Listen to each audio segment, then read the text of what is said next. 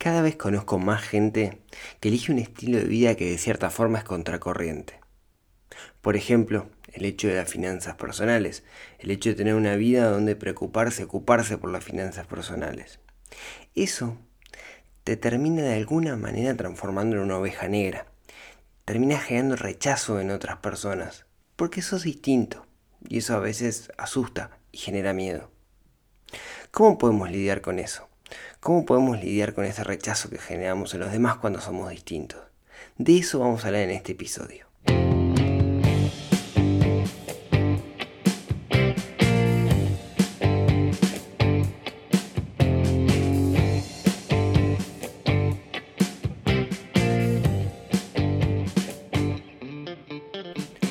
Muy buenos días, tardes, noches para todos. Bienvenidos a este episodio número 79 del podcast de Neurona Financiera.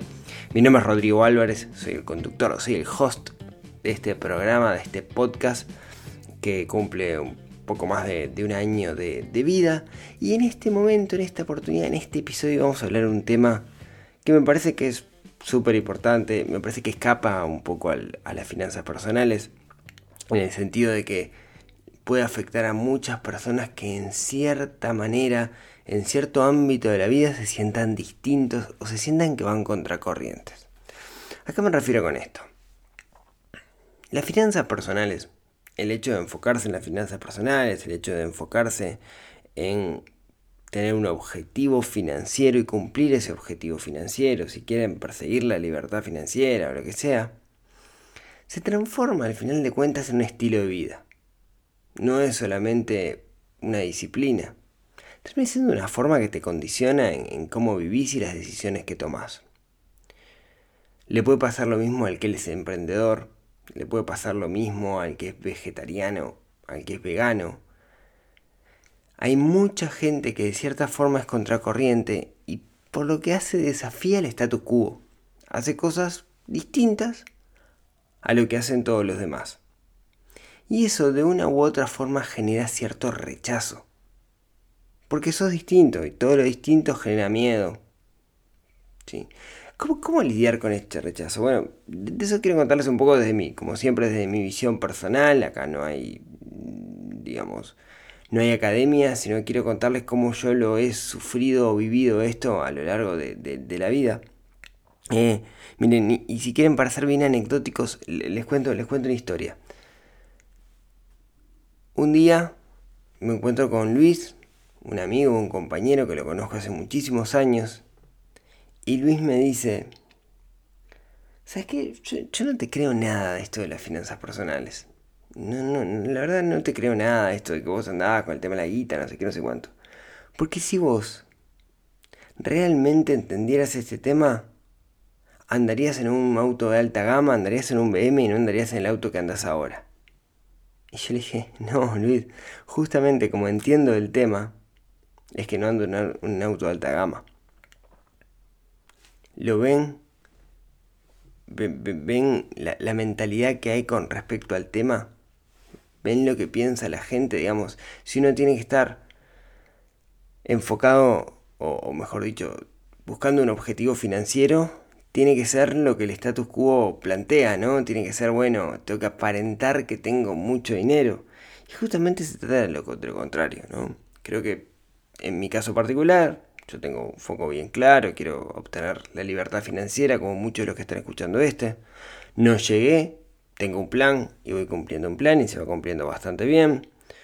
Y tengo un foco muy importante en que todas las decisiones, en particular las decisiones de consumo, todas, pero en particular las decisiones de consumo, estén de alguna forma orientadas hacia la felicidad del grupo familiar. No solo mía, sino del grupo familiar. Es como son los, dos grandes objetivos que uno, que uno persigue. Y esto va bastante contracorriente. ¿En qué sentido? Bueno, primero ya es típico ser tildado de tacaño, ¿no? O sea que todo el tiempo varios entornos se burlen por tildarme de tacaño. Y la verdad que yo no soy tacaño. O sea, no hago gastos al pedo, es la única diferencia. Gasto en cosas que estén alineadas con la felicidad. Y es la altura, son pocas las cosas, en realidad, que me doy cuenta que tengo que gastar para ser un poco más feliz. Pero yo no me privo de nada. La verdad no me privo de nada.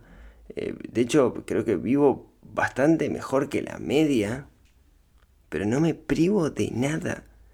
¿No? Eh, claro, yo antes de comprar algo medito cada compra. ¿Está alineada con, con la felicidad? ¿Esto me hace un poco más feliz o no? No sé, el ejemplo de la tele, ¿no? Tengo una televisión desde hace 9, 10 años. Vive y lucha la vieja y querida. Anda perfecto. Claro, no, no es un, un LCD, es un LED. No tiene cero inteligencia, digamos, no tiene, no tiene Netflix, llamar en coche, tengo que conectar otro aparatito. Pero funciona, funciona perfecto. Y la verdad, no veo televisión. La televisión la tengo, digamos, para que Maxi vea su capítulo diario de Pokémon. Entonces, y alguna película los fines de semana. Entonces, ¿para qué voy a gastar en una tele? ¿No? de nuevo, no voy a, a mini, de alguna manera meditar cada una de las decisiones de consumo. Y eso no es que te haga tacaño. Porque no necesito una tele, no necesito una tele en cada habitación de la casa. Hoy mi estilo de vida no la necesita. Quizás la necesitaría si tuviera otro estilo de vida y está bien. Y justamente se trata de no juzgar y capaz que hay otras personas que sí la necesitan. Pero no es mi caso. Entonces no me voy a comer una promoción que diga, uy, mira esta tele, qué barata que está y comprarla porque está barata, porque realmente no la necesito. ¿no? Y eso no es ser tacaño, es tomar decisiones de consumo inteligente. Digamos, del mismo lado, eh, hablamos en algún episodio de minimalismo, ¿no? Hablamos de, eso de minimalismo no quiere decir vivir mal, sino que quiere decir, ni siquiera quiere decir comprar barato, sino quiere decir tener aquellas cosas que realmente están alineadas con tu propósito, con tu felicidad. También soy un bicho raro, y esto genera también bastante rechazo en el hecho de que me he transformado en un inversor compulsivo. ¿En qué sentido? Yo sé que para conseguir mi, libertad financiera tengo que tener activos, entonces eh, invierto en distintas cosas. Y, hoy me cuesta, me cuesta tener plata parada, o si me hace elegir entre comprar la tele e invertir esa plata de alguna forma, prefiero invertirla. Porque sé que me acerca un poquito más a mi libertad financiera. Y ya, la realidad es que la mayoría de la gente no invierte. La mayoría de la gente no se pone a pensar o a estudiar distintos tipos de, inversiones. No es lo normal, no es lo normal. Y claro, cuando uno está metido en ese mundo, también genera un poco de rechazo, ¿no? de repente alguna pregunta o que estás leyendo alguna noticia, che, ¿qué es eso? Oh, mira qué bueno, subieron las acciones. Y claro, te quedas mirando raro, ¿no? Y eso creo que de cierto sentido genera también algún rechazo. Por otro lado, cualquiera que me ve desde afuera se da cuenta que, mi familia, nosotros vivimos una vida bastante sencilla. Y eso es porque, primero, no nos privamos de nada, nos damos algunos gustos que son importantes en pro de nuestra felicidad. hay gastos que tengo que sé que están muy, muy por arriba de la media, pero está asociado con nuestra, nuestra felicidad. Y, pero desde afuera se ve como una vida mucho más sencilla menos cosas, también menos preocupaciones. Y eso también es raro, ¿no? Eso también genera como cierta cosa ahí que te ven medio extraño, ¿no? Yo soy súper consciente y estoy contento, de hecho, de vivir por abajo de mis posibilidades. Yo podría vivir mucho mejor en algunos aspectos, visto desde afuera, ¿no? Porque desde adentro no creo que fuera mejor. Pero podría, sí, podría. Podría comer afuera macho más seguido, sí, pero la verdad no es algo que me genere nada desde afuera vos dirías, uy, mirá, pobre, estos locos no comen nunca afuera. Y a mí comer afuera, la verdad, no me gusta mucho, para ser franco. Los saltando, etcétera, no, no, no me hace muy feliz. Y este camino a las finanzas personales tiene como un lado paralelo también que está relacionado con, con otras cosas, ¿no? Con, con cuidarse, con cuidar la alimentación, con cuidar la salud, con hacer ejercicio, porque todas esas cosas están alineados con, ese propósito de, bueno, quiero madurar bien, quiero tener una vejez sana para poder disfrutar cada vez más de la vida como lo hago ahora. Y son cara de la misma moneda, ¿no? Es aquello que de a poquito a poquito a poquito llegas lejos, Que es algo que nos cuesta bastante a nosotros los humanos. Ni, hablar, digamos, de, del hecho de cuando la gente se entera que estás controlando los gastos, ¿no? que sos un controlador de gastos, que anotás las cosas, ¿no? te, tildan de obsesivo, de trastorno, de este, lo que sea. Eh, y, cuando, cuando, cuando se enteran, digamos, que, que, que, vos sabés cuánto gastaste, no sé, la patente del auto los últimos cinco años y sabés cuánto pagaste cada año, es tipo, ah, y, te, tratan como un bicho raro. Creo que todas estas cosas al final, lo, que termina pasando es que se genera como, como cierto rechazo, o al menos te, distinguen como un bicho que, que sos distinto. Y eso, en cierto sentido, es algo con lo que tenemos que lidiar. Que nos puede caer bien o no, o nos puede afectar. Y si nos afecta mal, si nos afecta de forma negativa, lo que puede terminar pasando es que claudiquemos en nuestro esfuerzo por las finanzas personales justamente para agradarle a la, masa, ¿no? para agradarle a la sociedad. Es uno de los factores por los cuales nos movemos los humanos, es por sentirnos en tribu, por ser partes, eh, ser, ser partes de una comunidad. Entonces, creo que lo tenemos como, como el ADN, ¿no? Lo tenemos desde nuestra era primaria. Queremos ser parte de una comunidad porque entre todos llegamos más lejos. Entonces, instintivamente, no queremos sentirnos bichos raros. No queremos ser distintos en muchos aspectos. Entonces eso nos puede tirar para atrás y comenzamos un camino de finanzas personales y de repente nos tildan y de repente nos miran, no sé qué, y decimos, pa, no. Conscientemente vuelvo para atrás, vuelvo a meterme en la masa. Entonces, ¿cómo, ¿cómo, podemos lidiar con eso sin que nos afecte? ¿no? no lo sé, le voy a contar mi historia, le voy a contar yo cómo, cómo lo hago, digamos, no sé si es lo mejor o, lo peor. Eh, tengo una ventaja. No sé si es lindo esto, pero tengo una ventaja y es que estoy acostumbrado. O sea, estoy acostumbrado desde siempre a, esto de ser medio bicho raro. Yo cuando, eh, cuando yo en un momento me cambié de secundario, me cambié de liceo de, quinto año, digamos, pasé de un liceo privado a un liceo público y por distintas razones terminé eh, por, los planes y todo eso. Había un plan distinto en el colegio que yo iba, los idiomas. Bueno, terminé en una clase donde yo tenía, no sé, 17 años, 16, 17 años, y todos eran ya trabajadores de 20, 20 y pico de años que iban de noche. Y nadie quería laborar, nadie quería estudiar. Y a mí estudiar siempre me gustó, siempre fui bueno, ¿no? En tema de estudio. Me iba bien, más que ser bueno. Y, y bueno, yo estaba ahí, Liceo Solimar, este, eh, y, empezaban todos los, grandotes estos, digo grandotes no, pero eran locos que ya laburantes, no tenían muchas ganas, venían de laburar, ¿viste? se querían ir. Entonces empezaban la, la, la rata entre todos, y al principio vos le seguís la onda, digamos, para, para nuevamente ser parte del grupo y en particular ser parte de ese, de ese ecosistema porque uno necesita sentirse dentro del grupo. Pero después empezó a afectar las finanzas, las finanzas, empezó a afectar el estudio, perdón, empezó a afectar eh, el desempeño, ¿no? Y yo me di cuenta que no era lo que yo quería. Entonces decidí, de alguna forma, ir contra corriente. Me quisieron pegar, me hicieron de todo, etc. Eh, pero terminé bien y me, sentó las bases como para entrar después en la universidad, así que mm, sirvió. A lo que voy es que estoy acostumbrado a esto, ¿no? De, de, alguna forma em, eh, ir contracorriente, así que no, me afecta tanto de alguna, de alguna manera. Eh, igual de todas formas, que está bueno hablar de esto y está bueno tirar algunas líneas de cómo, cómo, podemos, digamos, cómo podemos mejorarlo. Por otro lado, todos esos cracks que estaban en el liceo, que no estudiaban, etc., eh, no llegaron muy lejos, lamentablemente por ellos, ¿no? Eh, tienen trabajos que no están muy buenos, etc., ¿no? Entonces, como que el tiempo me dio la razón, y en esto de las finanzas personales, yo estoy convencido de que el tiempo va a terminar dando la razón de que aquellos que nos preocupamos por esto, al final del día, esa preocupación nos va, o sea, nos ocupamos más que nos preocupamos, esa ocupación, esto que estamos haciendo ahora, va a tener frutos en el futuro, tarde o temprano, si es que no, lo tiene ya. Creo que la clave está en aceptar que estamos en el mundo no para agradar a los demás, sino para desarrollarnos nosotros.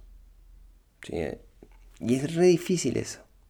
Es, fácil decirlo, pero es re difícil eh, hacerlo. No estamos en el mundo para caerle bien a la gente. ¿Está bueno caerle bien a la gente? Sí, está genial, está buenísimo. Pero no estamos en el mundo para eso. Si aceptamos que estamos en el mundo para desarrollarnos, para ir en pro de nuestra felicidad, no va a dejar importar un poco lo que piensan los demás de nosotros. ¿no? Igual, igual, no está bueno sentirse un paria. No está bueno sentirse un bicho raro. Entonces yo en particular lo que hago es, en, ambientes, en entornos donde no se habla, digamos, donde no me preguntan, yo no hablo de temas relacionados con finanzas personales. Me, cuesta, pero los años me han dejado, me han enseñado a morderle la lengua y no hablar del tema. Yo cierro la boca, ¿no? Eh, en, mi entorno, digamos, por distintos lados, hay gente que, no es muy buena con sus finanzas personales, llámese endeudados, llámese que, eligen comprar todo en cuotas, eh, y bueno, mil cosas. Y cuando están esas conversaciones, a menos que me pregunten directamente, yo cierro la boca. Y, me cuesta hablar del tema. ¿Por qué? La idea no es evangelizar. ¿sí? y, pero claro, necesito hablar de esto de nuevo. Si volvemos a aquello de que uno tiene que rodearse de gente de pares, de alguna manera, para sentirse en comunidad, yo necesito hablar de finanzas personales, pero no lo hago en esos entornos. Lo hago en entornos con personas que sé que me van a entender, sé que comparten cierta filosofía. Y ahí sí charlamos el tema largo y tendido, pero no ando por ahí hablando del tema todo el tiempo. O sea, no estoy obsesionado. No quiero, yo no quiero convencer a la gente de que eh, lleve un registro de gastos. Yo estoy seguro que el registro de gastos es una herramienta que ayuda muchísimo. Ahora, si, la gente no tiene predisposición, yo no ando por ahí diciendo, ¿sabes qué tenés que hacer? Lleva un registro de gastos. Yo estoy convencido que ayuda, pero el primer clic lo tienen que hacer las personas. Y eso lo he notado, hay como tres etapas cuando las personas eh, se empiezan a relacionar conmigo, ¿no? La primera, lo primero que, suelen hacer es, como un rechazo, ¿no? Eh, y eso se traduce en una burla, ¿no? Eh, tipo la bromita, este, la bromita boluda, no sé qué, Rodrigo sabe, Rodrigo no gasta, no sé qué, no sé cuánto. Esa es como la primera etapa. Hoy soy totalmente indiferente, pero entiendo que a muchas personas les puede llegar a afectar. Esa es la primera.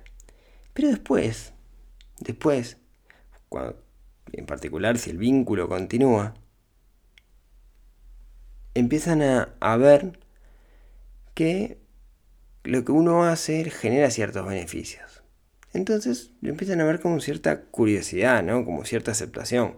No sé, por ejemplo, estoy pensando en alguien que empezamos con esta etapa de que, viste, al principio todo el tiempo eh, está tipo, me, me, me vivía dando palo. De repente el otro día saltó, no, no sabes lo que me pasó.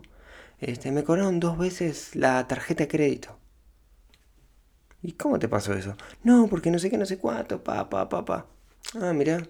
¿Y, a vos fíjate, a vos te pasó que tenemos el mismo banco? No, a mí no me pasó. Pero no te fijaste. No, pues yo sé que no me pasó porque yo llevo un registro de gastos y lo hubiera notado. Vos me estás diciendo que es algo que pasó hace un mes. Yo estoy seguro que no me pasó. Ah, y ahí es como un, ah, pucha, yo me burlaba de este loco, pero yo perdí plata y él no. Yo ahora tengo que ir reclamar y perder tiempo y él no porque en su momento este, se hubiera dado cuenta. Entonces, como que se abre la puerta, ¿no? Se abre la puerta. Y de repente, de a poquito hay como una tercera etapa, ¿no?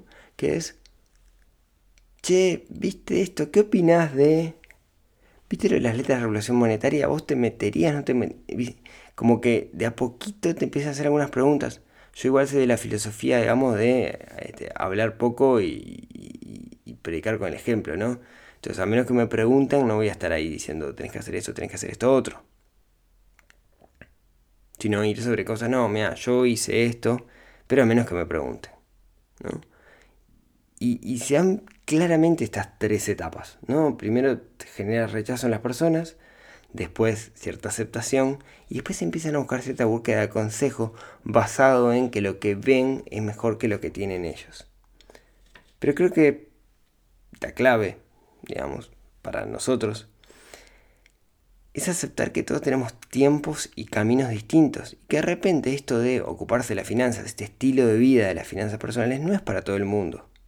Y nosotros no tenemos que, por más que estemos convencidos que a nosotros nos ayuda, no tenemos que ser evangelizadores. No tenemos que ir a golpear puerta a puerta cada una de las casas diciendo este es el camino, porque es uno de los caminos que hay, no es el único. Lo importante es preocuparnos por nosotros, confiar en nuestro propio camino, ¿sí? Y el largo plazo va a hablar al final del día. Entonces, no salgamos a evangelizar. Creo que es muy difícil, pero la clave de todo esto, la clave cuando nos sentimos atacados, cuando se burlan de nosotros, cuando nos sentimos bichos raros, cuando nos marginan, no nos invitan al asado, lo que sea, es ser tolerantes con esas personas, a pesar de que esas personas no son tolerantes con nosotros. Entender que ellos nos ven a nosotros, nos ven distinto, y eso les genera miedo, porque le estamos poniendo, le estamos cuestionando de forma totalmente este, involuntaria, le estamos cuestionando un montón de creencias que tienen del principio del tiempo, que es el vivir en automático. Nosotros, los que tenemos ese estilo de vida, elegimos no vivir en automático. Nosotros elegimos tomar las decisiones de forma consciente, o al menos la mayoría, ¿sí? Ser, de cierta manera, hombres y mujeres libres. Como elegimos eso, como elegimos eso, es claro que los demás van a sentir miedo porque le estamos cuestionando creencias que tienen adentro. Seamos tolerantes con ellos, seamos tolerantes con estas personas, entendemos que no llegó su momento todavía y quizás su, camino va por otro lado y no va por el de finanzas personales, quizás nunca encuentre un estilo de vida que esté acorde con su felicidad. Pero no salgamos a evangelizar, por más que estemos convencidos, porque quizás este camino no sea para ellos. Espero, como siempre, que les deje pensando con esto porque creo que aplica tanto para los que tenemos un estilo de vida relacionado a las finanzas como los que tienen un estilo de vida, como decía al principio, los veganos, los que son emprendedores, que también son muy contracorrientes, los nómadas digitales ni hablar, ¿sí? que la familia nos va a mirar raro por las decisiones que tomamos, pero sabemos que son las decisiones correctas.